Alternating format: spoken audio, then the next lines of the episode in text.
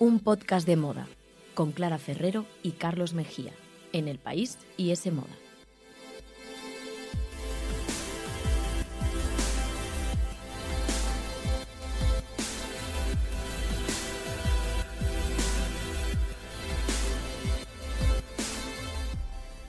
Hola, ¿qué tal? Bienvenidos a un podcast de moda. El podcast que escuchas mientras haces cosas importantes o no, tú sabrás, aquí te queremos igual. Nos podéis escuchar también durante el verano en iTunes, Google Podcast, la web de Semoda y en los podcasts del país. Y podéis seguirnos también durante el verano en Instagram, arroba un podcast de moda, más de 5.000 amigos, es tremendo.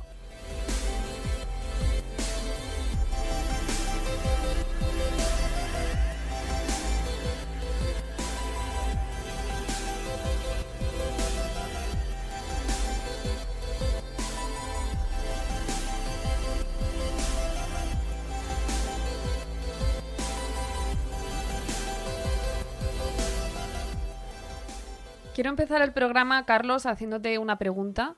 Eh, imagina por un momento que eres millonario, muy, muy, muy millonario. Empieza bien la pregunta, sí. Sí, que Ya te ha tengo. tocado, no sé, el euromillón o que tienes una herencia Vale. de un padre del petróleo, no sé. Ah, de un padre, digo, no, del No, petróleo que no, es mi descubres, padre. descubres que tu padre en realidad eh, padre es no es un padre. empresario del, sí, del petróleo que tienes una herencia de millones y millones y millones de euros, ¿vale? Vale, en Entonces- ese caso tendría más preguntas que hacerme sobre mi vida, pero bueno, sí, que tengo dinero, ¿no? Sí, sí, sí. Vale. En este escenario, Sí. eh, ¿te gastarías 100.000 euros, por ejemplo, en una sola prenda de ropa? Mira, Clara, yo tengo, creo que hay un dicho que está muy bien dicho, valga la redundancia, Sí. que es que el que nace pobre muere pobre. Por mucho dinero que tenga, Clara, yo creo que sinceramente no me saldría de dentro Ya. gastarme 100.000 euros en una prenda. Me dolería demasiado, yo creo. Hombre, es que es mucha, mucha pasta. Mucha pasta. Pues a ver, Carlos, claro, hay mucha gente, o mejor dicho, hay muy poca gente en el mundo que, que se pueda gastar este dineral eh, en una prenda. De hecho, no hay datos oficiales de cuáles son los compradores y cuántos son los compradores de alta costura, que es de lo que vamos a hablar hoy. Vale. Pero se dice que puede haber unos 3.000, 4.000, como mucho 5.000 compradores de alta costura en todo el mundo. Mucho Que me parece. Sí, bueno, la verdad es que teniendo en cuenta eso, que el precio medio de una prenda pueden ser 60.000 euros, 100.000 euros y Guau, demás, madre mía. es una pasada, ¿no? Es como comprarte desde luego una obra de arte y, y en parte pues es un poco eso, ¿no? Hacerte Sí. como con una pieza a medida, eh, pues Única, totalmente sí. hecha a mano para ti, con un montón de detalles, bordados y demás. Eh, pero bueno, eh, existe ese acalorado debate, ¿no? Sobre si tiene sentido la alta costura hoy en día, eh, si tiene sentido también la semana de desfiles de alta costura, sobre si algún día llegará el fin de esta, mm, bueno, esta elitista industria, ¿no?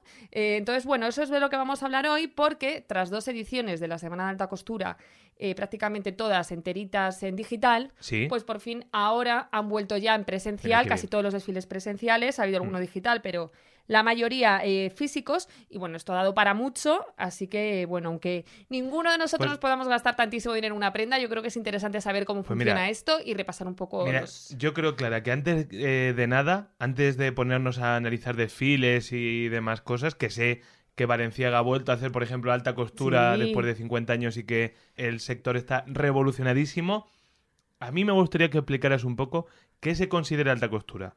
Yo te lo digo porque, aunque creo que ya lo hemos explicado en anteriores Sí, episodios alguna decir, vez, pero bueno. luego va mi madre a hacerse un vestido para una boda y le dicen que eso es alta costura. ¿Y qué, qué tengo que decirle yo Uy, en eso ese pasa momento? mucho, pasa mucho. Bueno, pues a ver, bueno, yo es que he visto incluso titulares diciendo que un vestido de Zara es alta costura o comparándolo con alta costura. O sea que bueno, ya aquí se dice de todo, esto es una locura. Pero bueno, a ver, cuando tu madre va a un atelier o a una modista a hacerse un vestido a medida, le dicen que es alta costura en el sentido de que va a estar hecho a mano, de que va a ser específicamente para ella. ¿Mm? O sea, de que, bueno, es una cosa, una prenda a medida, pero desde luego alta costura como tal no se puede considerar, no se puede decir, porque, bueno, para que algo se considere alta costura de, de la oficial, de la francesa, pues Sí. tiene que ser marcas que estén reguladas por estos organismos, eh, bueno, en concreto por la Federación de la Alta Costura Francesa, que ahora vamos a hablar de ella, y desde luego, eh, ya te digo, a lo mejor el vestido sería en 100.000 euros, no creo que ese sea el presupuesto que, que estamos manejando. Pero es que entonces eh, existe una federación, ¿no? Que está en Francia, la francesa, que es la que tiene que darte ese título, ¿no? Y la que tiene que darte el permiso para poder desfilar.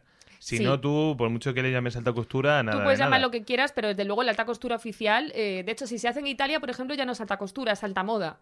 O sea, que para que Ah, sea amigo. oficial alta Mm. costura, haute couture, que dicen los franceses, pues tiene que estar regulado por esta federación, que es un sindicato, ni más ni menos, en Francia, es que tienen Sí. el cotarro de la moda súper bien montado. Como la UGT. Eso es. Entonces tienen el sindicato de la alta costura Sí. y luego tienen dos sindicatos del preta porter femenino, es decir, la ropa que ya está hecha, que ya está lista para llevar, que no es a medida. Vale. Femenino y masculino, o sea, que lo tienen súper Pues bien en- organizado. en España tendríamos que tener también uno. En España tuvimos un sindicato o una cámara de la alta costura ¿Ah, en su sí?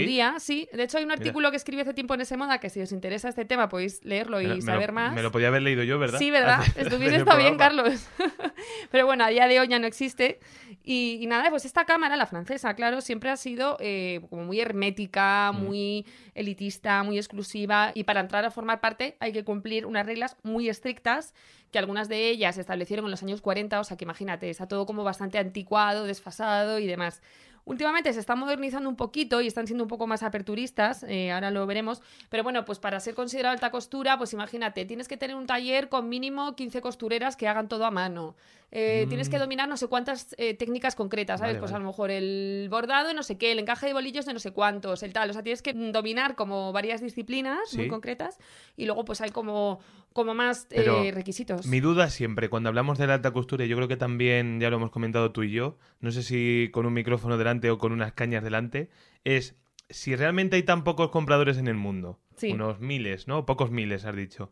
Y cada vez también hay menos invitados a los desfiles, porque ahora, por ejemplo, con el coronavirus he visto que, por ejemplo, al de Chanel, que solían ir como unas 2.000 personas, han ido este año eh, 200 y poco. Sí, como una décima parte, sí. ¿Qué, se- eh, ¿Qué sentido tiene o tiene sentido mantener todo este tinglado de Bueno. la alta costura y su semana de la moda, etcétera? ¿De verdad Pues- esto es rentable? ¿De verdad merece la pena mantenerlo? Bueno, pues yo creo que ahí está un poco el debate, ¿no? Pero si lo siguen haciendo será que les compensa. De hecho, cada vez hay más marcas que se están sumando a hacer alta costura. Fendi, que nunca había hecho, empezó la temporada pasada. Valenciaga ha regresado a la alta costura. Piermos, que ahora lo veremos, también ha desfilado por primera vez en la alta costura. Entonces, bueno, a ver, lo que sí que es interesante de esto es que la alta costura lo que hace es que se perpetúen los oficios y las técnicas tradicionales de la moda. Eso es muy guay. Eso es lo más importante. De Mm. hecho, por ejemplo, Chanel ha comprado mil talleres chiquititos de Francia y de otros lugares, de familias, de bordadoras que estaban ahí haciendo no sé qué. Los ha comprado para incorporarlos y para utilizarlos en sus colecciones. Entonces, desde el punto de vista de perpetuar todos esos oficios, Pues sí. sin duda es necesario, porque si hacemos todo industrial, desaparecerían todas estas técnicas y todos estos artesanos ¿no? de la moda. Entonces, en este sentido, merece la pena. Luego, por otro lado, pues para las marcas al final esto es una campaña de publicidad gigante Claro. Que eso sí, es una campaña de publicidad muy cara, que yo a veces alucino, ¿no? Porque para hacer un desfile de estos y Mm. para producir estas prendas son lo que hablábamos, cientos de miles de euros, millones de euros. Entonces, desde luego, mm, les tiene que compensar a nivel de imagen. Eh, a ver, hay marcas como Chanel que siempre han estado vinculadas a la alta costura y tal, y que tiene todo el sentido que la hagan. Y luego, pues para otras quizá tiene menos sentido, no lo sé. Pero bueno, eh, por ejemplo, ya te lo comentábamos antes, uno de los titulares de este año es que Valenciaga ha vuelto a la alta costura. O sea, que por algo será. Bueno, de hecho, Valenciaga eh, se retiró, si no me equivoco, corrígeme, eh, cuando empezó el pretaportero, la ropa ya lista para comprar y llevar, y cerró su taller. Sí. Así que supongo que en este caso tiene algo de sentido, ¿no? Que está en el ADN de la casa Desde luego. volver a la alta costura. Sí, sí, sentido tiene eh, desde ese punto de vista. Además, eh, Denna Basalia, que es el actual director creativo de Valenciaga, eh, ha hecho esta primera colección después de 53 años que han pasado desde que Cristóbal Valenciaga, como decías tú, echó el cierre del taller. Y yo creo que lo ha hecho muy bien, porque para empezar, organizó el show en el mismo taller de Valenciaga. O sea, lo volvió además como a reorganizar para que se pareciera al de la época. Mi amigo Dimna lo está haciendo bien, ¿eh? Sí, sí, a mí la verdad es que me ha gustado. Y luego pues fue una cosa muy íntima, muy exclusiva, solo 120 invitados, todo en silencio. Eh, las modelos salían con el numerito del look correspondiente, Anda, como mira, se hacía como antes. antiguamente. Sí, sí. ¿Sabes? Yo creo que, que fue muy como de salón de costura antiguo y fue bonito. Pero fue también mucho, bueno, no un tributo, ¿no? Tuvo mucho de tributo, tuvo mucho de homenaje, porque precisamente colgamos en arroba un podcast de moda en Instagram, podéis seguirnos más de 5.000 amigos, eh, colgamos varias comparaciones entre las creaciones de, de Basalia y, y prendas originales de Cristóbal, que bueno, que ahí eh, eh, lógicamente y evidentemente había un nexo Sí, entre sí, sí, a ellas. tope, claro. O sea, el director creativo actual pues ha buceado a tope en los archivos de la casa y ha hecho pues desde una capa que se inspira en una del 67, el mítico vestido este de novia que es también del 67 en el que se inspira. un traje naranja como un dos piezas así con un pedazo de sombrero que está inspirado en uno del 52. O sea, las referencias están ahí, son súper claras, son súper evidentes. Hay oyentes que nos han dejado comentarios diciendo que, jolín, que no tiene mucho mérito meterse y en los archivos de la casa y un poco plagiar en los originales. Pero bueno, yo creo que Dina Basali ha sabido darle una vuelta de tuerca, ha actualizado esos diseños, o sea, y eso también tiene un mérito. Y lo que es más, luego los ha mezclado con elementos que son totalmente contemporáneos y que son totalmente modernos, pues como unos pantalones vaqueros, unas bermudas, eh, gabardinas. Pues eso, esa actualización, que por cierto es algo que está pasando últimamente mucho en la alta costura. Pasó, por ejemplo, la temporada anterior con Valentino, que de repente hizo también bermudas, gabardinas y tal. Y bueno, pues aquí está un poco el debate de si esas prendas de verdad tiene sentido que sean alta costura o no. O la alta Claro. costura es para soñar y tienen que ser todo vestiditos de miles de cristales y no sé cuántas mil horas. Lo mundano de se abre paso, ¿eh? Claro, yo creo que bueno que los eh, directores creativos quieren actualizar un poco la alta costura para hacerla más eso, más actual. Mm. Eh, probablemente nadie se compre unos vaqueros de alta costura porque aunque estén hechos con las técnicas que sean, no se diferencia a simple vista, ¿sabes? Al final parecen unos vaqueros normales, entonces no creo que haya mucha gente que se gaste estos miles de euros en esa prenda. Pero bueno, son un poco prendas imagen que están ahí eh, pues para actualizar esas colecciones, hacerlas más modernas y luego pues las compradoras de las rusas y de las princesas árabes se comprarán el vestido de 8.000 piedras eh, preciosas bordadas a mano de no sé cuántitos y ya está. Pero bueno, están ahí para actualizar un poco también las colecciones. Y luego tenemos que hablar de Pierre Moss, que es otra de las Pierre grandes Moss. historias. Eh, Kirby John Raymond, que es- es el diseñador que, que está al frente de esta marca, que está haciendo historia, ¿no, Clara? Sí. Porque creo que es el primer creador afroamericano invitado a mostrar su colección dentro del calendario oficial de la alta costura. Sí. Que bueno, es un momento histórico. Hay que, hay Sin que duda, o sea, momentazo. eh, Este chico lo está haciendo también fenomenal. Yo lo llamo Kervito porque así es como se llama en Instagram. Ah, porque es tu colega. Es mi colega. Pues mira, no, no es mi colega porque te tengo que decir que fui a, A ver, entrevistarlo a se- Nueva York. Se viene anécdota. Anécdota.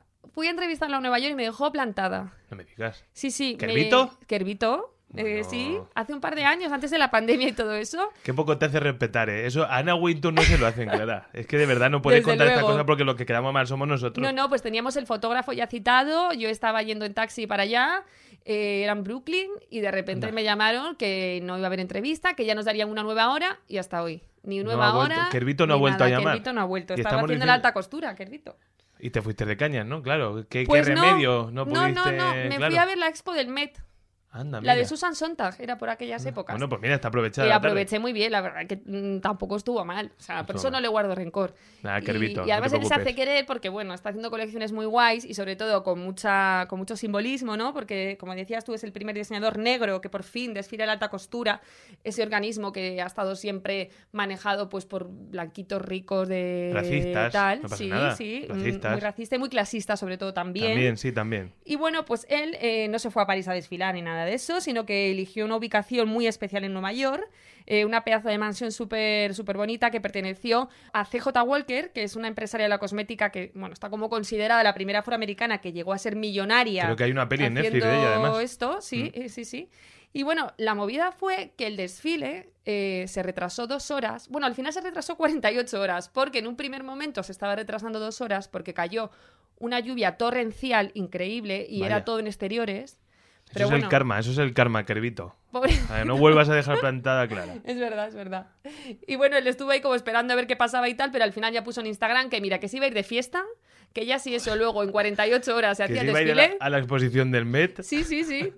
Y, y, oye, y estuvo bien también porque ya de paso puso como una lista para que la gente que quisiera ir al desfile se apuntara. Hostia. Y de ahí fue un montón de gente anónima, digamos, que no estaba inicialmente invitada, con lo cual pues es también un poco democratizar Bueno, alta costura, que es mira. algo que no suele pasar. Así que luego desfiló 48 horas más tarde. Bueno, muy Y- interesante. Y, bueno, estuvo la- bien. Estuvo bien porque hizo una colección pues como muy de cartoon, muy esa estética de dibujos animados Sí. que tú la veías y a lo mejor de entrada no entendías nada. En plan, ¿por qué ha hecho esto? ¿Por qué ha puesto un bote de, de crema de cacahuete, por ejemplo? ¿Por qué ha convertido un bote de crema de cacahuete en un vestido? Pero todo tenía muchísimo sentido y es que lo que quiso reivindicar son inventos creados por personas negras que utilizamos hoy día en nuestra vida cotidiana y quería pues como darle visibilidad porque ni él mismo sabía que esas cosas habían sido inventadas por negros, ¿no? Sí. Y entonces, pues las convirtió en piezas de alta costura. Desde una bata entera como con rulos, eh, que me encantó esa pieza, una movida que era como una barra de cortina, porque resulta que esto lo había eh, inventado un señor que se llama Samuel Scroton, que era negro y que, bueno, por eso lo ha convertido también en parte de su colección. Entonces era un poco eso, rendir homenaje a todos esos inventos eh, creados por las personas negras y también, eh, como siempre hacen sus colecciones, pues un poco ahondar en el discurso de qué supone o qué es mm, ser negro en la América actual y, y, bueno, y cómo un poco el legado este que vienen de la esclavitud y todo lo que han tenido que pasar, cómo eso sigue pasando facturas, sigue teniendo sus consecuencias en la América actual. Entonces, bueno, un mensaje súper potente y En, súper... en el desfile creo que también dio un discurso Elaine Brown, que es una Sí. ex pantera negra Mm. y que dio un discurso antirracista y demás. O sea, que fue un momento, aparte, muy reivindicativo. No solo Súper. simbólico, sino reivindicativo. Aprovechó. súper reivindicativo. Luego también hubo un rapero, hubo bailarines negros ahí bailando, dándolo todo. guay. O sea, la verdad que, que fue bastante guay. Pues hemos comentado Valenciaga, Piermos, ¿algún titular más? O Pues, ya ver, puedo empezar a hablar de mi sido- tema. No, no, no, no, no, te queda todavía de alta Madre costura, macho. bueno, a ver, que aunque no te vayas a gastar los 100.000 euros en una prenda, entérate un poco del saberlo. panorama. Sí, no es de que un Claro. día, un día me toque el euromillón y me pille sin saber nada, claro. Claro, entonces bueno, eh, esos son los dos así que más titulares han dado, pero también, por ejemplo, Jean-Paul Gaultier, que se, bueno, se retiró hace un par de años, pues ahora ha hecho una colección que está, ha sido creada o reinterpretada, bueno, sí, creada, creada por la directora japonesa de la marca Sakai, que se llama Chitose Abe o Chitose Abe, no sé muy bien cómo se pronuncia. ver, sí, aquí solemos decir. Sí, Abe, ¿no? Bueno, pues Chitose Abe, que lo que ha hecho ha sido un poco reinterpretar las prendas más icónicas de Jean-Paul Gaultier, pues desde la camiseta de rayas marineras, el sujetador cono este de Madonna. De Madonna. Mira, Sí. luego vamos a hablar de él. Sí, pues ese también. El traje de rayas, todo esto, pues lo ha deconstruido, lo ha actualizado y lo ha llevado un poco a su terreno.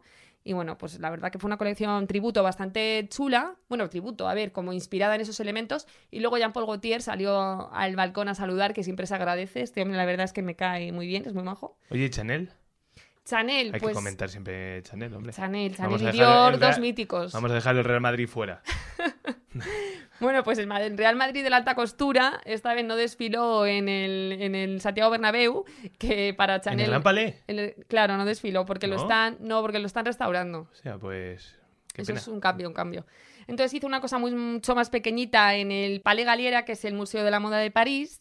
Y nada, fueron como unas 200 personas y su directora creativa, Virgin Viard, pues eh, presentó una colección, como nos tiene acostumbrados últimamente, como bastante más realista que la de Karl Lagerfeld, un poquito más con los pies en la tierra, pero bueno, no- también con su dramatismo clásico de Chanel, que por ejemplo cerró el desfile una novia con un vestidazo muy guay como de los años 60 y una lluvia de pétalos, ¿sabes? O sea, que esa magia también de los desfiles presenciales que la gente estaba echando de menos ahora con internet y con todas estas semanas de la moda digitales, ha vuelto un poquito a París en este caso. Y luego, si quieres, pues te hago ya más un resumen un poco de, de algunas colecciones que nos quedan. Y bueno, pues ahí están, en ese saco, en ese cajón desastre, están los Elisab, los Tuain Murat o incluso los Jean-Baptiste Bali, que siempre, bueno, que por cierto, Jean-Baptiste Bali hizo por primera vez eh, ropa masculina. Y nada, ellos como siempre se van a lo que mejor saben hacer, que son los vestidos de fiesta a tope, pero no de fiesta de fin de semana, de salir, sino, mm, no, de, o sea, como más vieja normalidad que nueva normalidad, ¿sabes? Como de recepción o de la Sí. alfombra roja eh, a tope de, de power. Así que bueno, tampoco han aportado mucho nuevo. Pues como Armani, que también hace siempre un poco la misma colección, aunque esta vez eso sí, también súper brillante, todo brillo, o sea que todos están como fiesta, optimismo, Volvemos, ¿sabes? vol- salimos de esta Volvemos, y- calienta que sale, ¿sabes? Están un poco así. Y a luego- Magaluf. Sí, bueno, no, a Magaluf con estos trajes no, pero bueno. Y luego pues hubo algún desfile en vídeo, eh, pues desde Fendi, que, que, eh, como decíamos antes, antes no hacía costura, pero Kim Jones se estrenó la temporada pasada y ahora pues ha hecho un vídeo dirigido por Luca Guadagnino, que les encanta Hombre. en la moda, tal cual, con Skate Moss y con su hija y con todas estas... Pero mm, sí, no, quería decirte, antes de cerrar tu parte, Sí. eh, me he guardado una pregunta para el final porque veo que no la comentas. Ah, Y es que he visto que, que desfilaba también dentro de la, de la alta costura la diseñadora cordobesa Juana Martín. sí. Bueno, que es conocida por hacer ropa de inspiración flamenca y, bueno, que, que quiero que me cuentes más sobre esta aparición española. No podemos dejarla a un lado. Bueno, es que no es la primera vez, ¿eh? Ella ya Ah, ¿ya lleva... más veces? Sí, sí, lleva tipo como tres años o así. Es curioso porque si te metes en el calendario oficial de la página de la Couture de Francia, de, Fra- Sí. de París, Sí. no aparece en el calendario oficial, pero sí que está como invitada, porque para poder desfilar en alta costura te tiene que invitar como alguno de los miembros de la Cámara Sindical de la alta costura. Ah, vale. Entonces, eh, bueno, pues supongo que estas marcas como Juana Martín o como Teiza, que ha estado también, que es española, que también ha desfilado alguna vez y tal, pues debe ser que cumplen esos requisitos de que tienen un taller de no sé cuántas costureras, que manejan no sé cuántas técnicas, que Pero no sé no- qué y tal, y las invitan a desfilar. Vale, vale, vale. Pues mira, no lo sabía. Ah, pues oye, podemos invitarlo un día y que nos cuente Pues la qué hay que experiencia, hacer, sí, ¿no? lo que pasa es que normalmente son muy herméticos, porque yo una vez entrevisté a Yolan Cris, que Sí. son estas diseñadoras de moda anuncial y de invitada, que también han sido invitadas a desfilar eh, en la alta costura alguna vez, y claro, no me podían contar nada, no te pueden contar ni quién las ha invitado. Ni, o sea, ¿sabes? Es como todo súper secretismo hermético. y súper hermético. Entonces, no sé si nos podrá contar mucho, pero bueno, Juana Martín, si nos oyes y quieres eh, desvelar la verdad sobre la alta costura, pues aquí estaremos encantados de entrevistarte. Aquí te esperamos. Nosotros os sacamos luego la información. Somos periodistas, hombre, claro.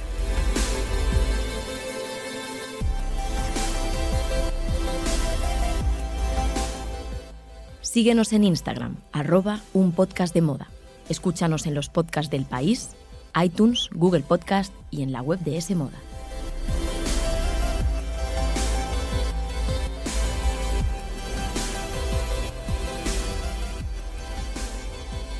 Pues mira, como tú ibas a hablar hoy de alta costura, yo también tenía que hablar del máximo exponente, ¿no? Del igual que hemos hablado de la moda, ahora del cine, ¿no? Del Festival de Cannes, el sitio más glamuroso del mundo y que ha vuelto, que ha vuelto también en toda su gloria pospandémica.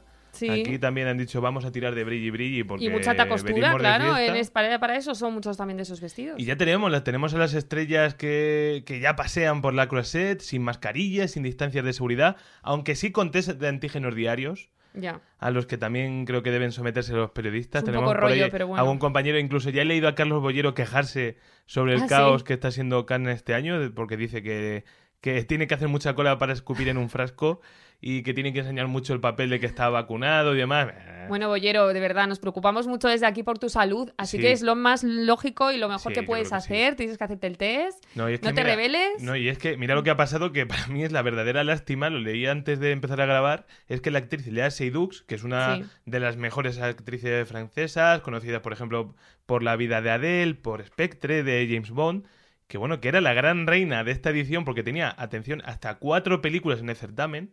Porque Joder, también acuérdate mía. que muchas del año pasado Claro, las se guardaron, se han retrasado y las, eh, bueno, las emiten ahora, las estrenan ahora y resulta que ha dado positivo por COVID y se va a perder toda la Fórmula Roja. Hijo, qué pena, de O verdad. sea, imagínate ir eh, con cuatro películas al Festival de Cannes, o sea, mm, a triunfar en la Fórmula Roja Una faena. y das positivo. Ay, es que hay que cuidarse, que ya parece que se ha acabado la pandemia, pero ojalá, ojalá hubiese sido así, pero todavía, todavía queda un poco. Pero vamos, que por la Fórmula Roja ya están paseando y ya está desplegada en todo su esplendor y ya hemos visto a Judy Foster, a Matt Damon, a Pedro Almodóvar, Esther Expósito, Sí, que estuvo allí también eh, que fue muy viral su vestido. súper viral, porque llevaba como un- dos piezas que se le veía todo el abdomen, morado, No, tal. eh, y- Está petando esta chica. triunfó. Diane Kruger, Bueno. eh, Spike Lee, que fue, por cierto, es presidente del jurado y que lo petó en la ceremonia de inauguración con un traje rosa. De Louis Vuitton me encantó, le quedaba súper bien. Spike Lee muy es guay. un crack. tiene un rollazo siempre vistiendo. Jessica Chastain, me gusta más él que sus películas, pero bueno, no, no, me gusta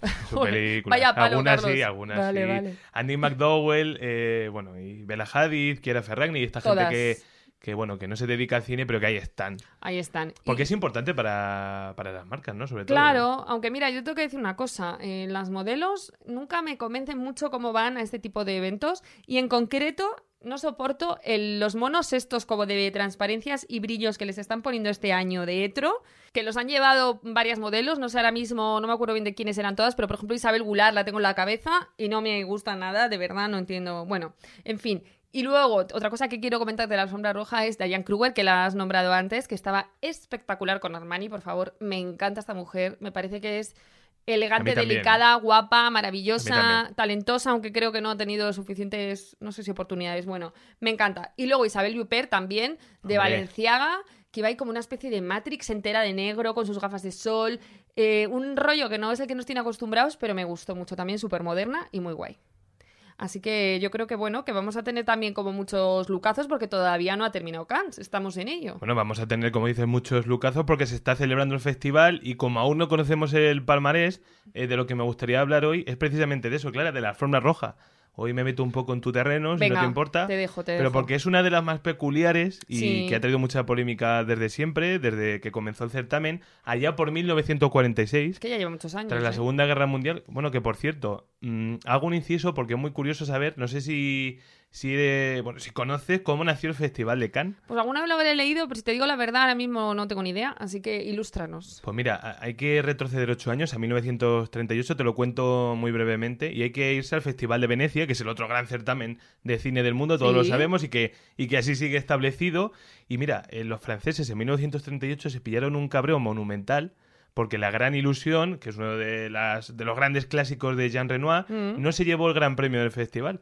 Que por entonces no era el León de Oro de Venecia como es ahora, sino que era la Copa Mussolini. Ostras, madre mía. Claro, imagínate ya el tema. Y es que eh, de ahí viene todo, de, de que el fascismo estaba ya en todo su apogeo, la propaganda nazi estaba ya arribísima con Goebbels y el festival pues primaba las películas italianas y alemanas acordes con el régimen nazi. Por ejemplo, ese año creo que ganó una de Leni Riefenstahl, que es una de las grandes directoras del, del fascismo. Es maravillosa ella, eh, la estética de las películas, más allá de la ideología, ¿eh? Pero es muy guay la estética que, que hizo esa directora.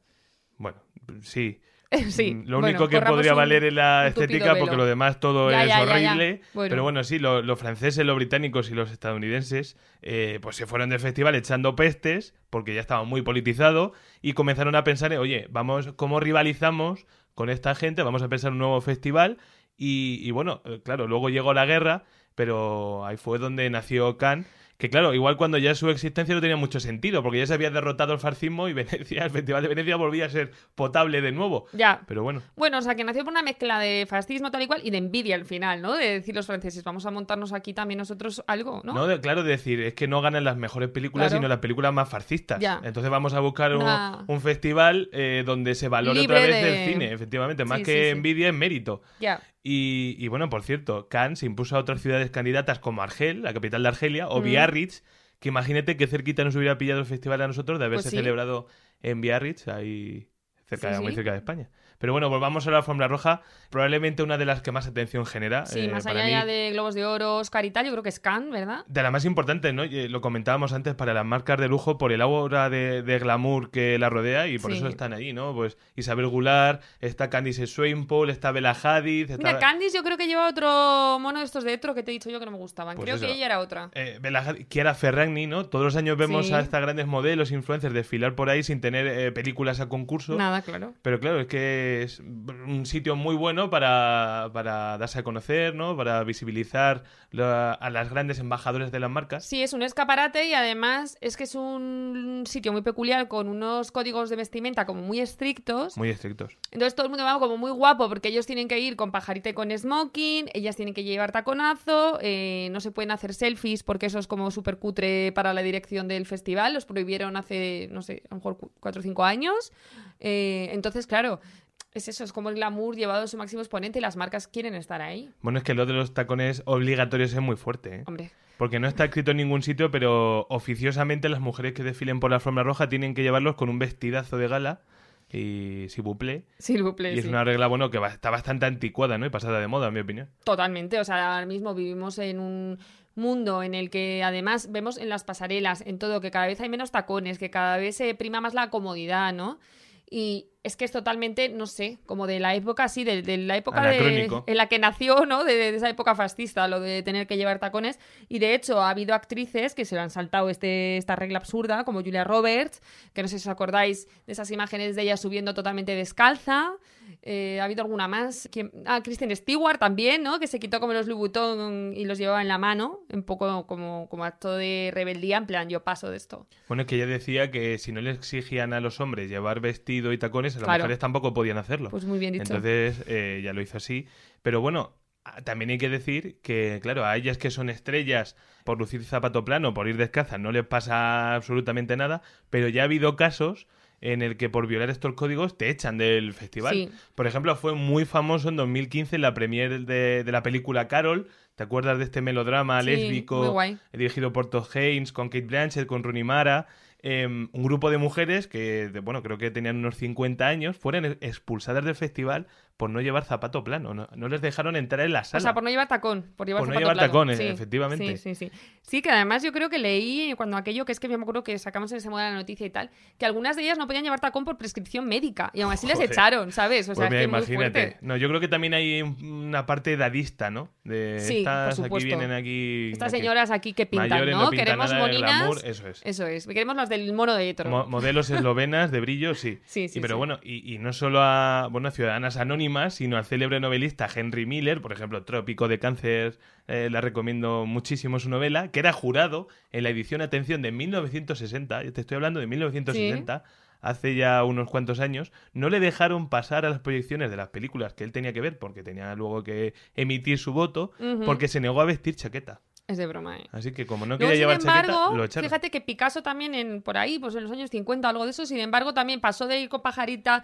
con smoking y tal, y a él sí lo dejaron. Claro, Llevaba que una ya- chaqueta de borrego, Picasso. Una chaqueta de borrego, pues fíjate. Pero que claro, ¿Quién le para los pies a Picasso? Ya Él quería Picasso. pasarse. claro. ya Pero bueno, pasarse. Henry Miller tampoco Sí, está mal. tampoco, tampoco. Pero bueno, hay, hay otros escándalos que, que me parecen muy curiosos, me los he apuntado. Por ejemplo, hay dos, bueno, es que son dos reinas que vamos a comentar. Aunque una de ellas está un poco. Bueno, las, dos las dos no están en su mejor. Bueno, Madonna. No, no está en su mejor momento. Madonna, por ejemplo, en 1991, que, que estrenó en su el mítico documental En la cama con Madonna, Mm. vistió una túnica rosa que terminó quitándose para dejar al descubierto el famoso sujetador de conos que lo hablábamos antes de. Jean-Paul Gaultier y su liguero Sí, ella que es tope. una, es una imagen eh, mítica del Festival de Cannes. Y la otra diva en horas bajas que te decía es Victoria Abril, Bueno. que en 1997, mucho antes de que las Kardashian dejara ver, dejaran ver su ropa interior en las alfombras rojas, que ya es algo como bastante común, pues ella eh, acaparó todos los flashes, porque ¿sabes lo que hizo? Dejó al descubierto una faja pantalón que llevaba y un tanga superpuesto Por encima, sí. por encima. Tengo en la cabeza la imagen. ¿Qué pasó con ese momento? Según ella misma confesó luego, que a su asistente se le habían olvidado los pantalones y no tenía otra cosa que ponerse. Entonces, en esa eh, dicotomía, Dijo, pues para adelante. me compro unos, voy a tal, llamo a algún estilista que nos eche una mano, y dijo, "Nah". Nah.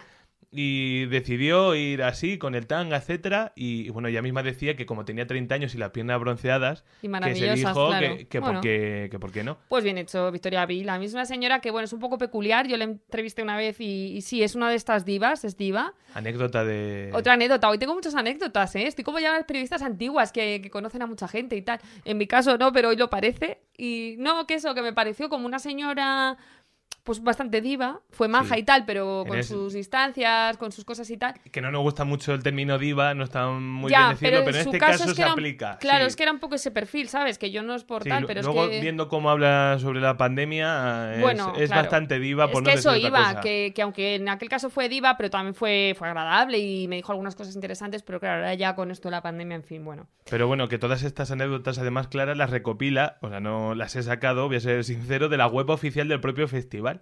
O sea que tan descontentos no estarán con estas rebeldes Ya. cuando, cuando las sacan. Pero claro, tiene que ser Madonna o, Claro, o la musa si de eres Almodóvar. una señora anónima, no, pero al final, claro, todo esto genera titulares, lo estamos hablando hoy aquí, y bueno, pues yo creo que les viene muy bien. Eh, este año, en cuestiones estilísticas, yo quería destacar una cosa, y es las canas. Que no sé si esto de las reglas estrictas de dirá algo no, pero están todas yendo con Estaría las... bueno. estaría- bueno, no te extrañe. Pero están yendo todas con sus canas sin teñir, que Andy me parece McDowell, muy por guay. ejemplo. Andy McDowell, que estaba guapísima. ¿Cómo me gusta esta chica? esta Yo no la había señora? visto con las canas, pero resulta que luego me metí en su Instagram después de que saliera la foto del Festival de Cannes y vi que ella ya lleva desde el confinamiento que pasa de teñirse, como todo hijo de vecino, ¿no? Que en el confinamiento la gente no se pudo teñir Pues, y dijo, pues ya está. Me parece genial. A mí también le queda además eh, genial. Y luego, pues Helen Mirren, que ya siempre ha llevado su pelo totalmente blanco. Otra, otra diosa. Otra diosa, Judy Foster, otra diosa que también ha ido con una melenita genial que le queda estupenda con sus canas. Y, bueno, yo creo que son ejemplos de cómo cada vez se está aceptando más las canas y llevando con orgullo, que es como se deben de llevar. Un inciso, Judy Foster, que es el. eh, bueno, le han dado el premio especial del festival, que se lo dio a Almodóvar, por cierto. Mira, pues Judy Foster maravillosa. Y, y nada, y volviendo a lo de las canas, lo que te decía, que por ejemplo también Sara Jessica Parker hace unos días se le vieron las canas, la reina Leticia lleva cada día más. O sea que por fin yo creo que también se están ya aceptando. Y luego ya como una pequeña así anécdota de, de pe- de pelos, de, de peinados, ya que estamos hablando de esto, tengo que decir que estoy un poco yo ahí mosca, estoy un poco ahí ver, preocupada porque parece ¿cuál es la preocupación, Clara? Parece, diría yo, que vuelve el moño este súper historiado, rebuscado, como de comunión, no, boda de pueblo, no con todo el cariño para los pueblos que yo soy de pueblo, ¿eh? Pero, ¿sabes cómo te quiero decir? Sí, el, Con- mo- el moño de pueblo. El moño apañado, de, este bautizo de, de, de bautizo. de salones Mabel. Sí, con sus rizos, Sí. con su volumen, con sus cosas. Bueno, pues este moño ha llevado Bella Hadid uno que no le faltaba de nada, o sea, muy fuerte. De gambas y gambones a la plancha de entrante. Eso, eso, sí. Y, y Y Marion corte. también lleva un moño Marion así como con tres moñitos, que eso a lo mejor en los 2000 nos hubiera parecido muy moderno, ahora yo lo veo ya como desfasado. Entonces, no sé, Carlos, hay que estar pendiente de si vuelve el moño de comunión de toda la vida. Pues con esta misión me quedo, eh, que me acaba de encargar Clara, quedarme pendiente de los moños. Nos Sí, despedimos, sí, nos sí. despedimos. Vamos a seguir atentos a todo lo que ocurra en Cannes, dentro y fuera de la Fórmula Roja. Ya te digo, quedan unos días todavía, estaremos muy pendientes. Y oye, vamos a ir contando todo lo que pasa en redes, a arroba un podcast de moda en Instagram. Y bueno, si no, en el siguiente episodio, pues como siempre nos vemos. Así que nada, dadle al botoncito de seguir en Instagram y muchas gracias por escucharnos un episodio más. Hasta luego. Ese Moda, el tercer sábado de cada mes gratis con el país.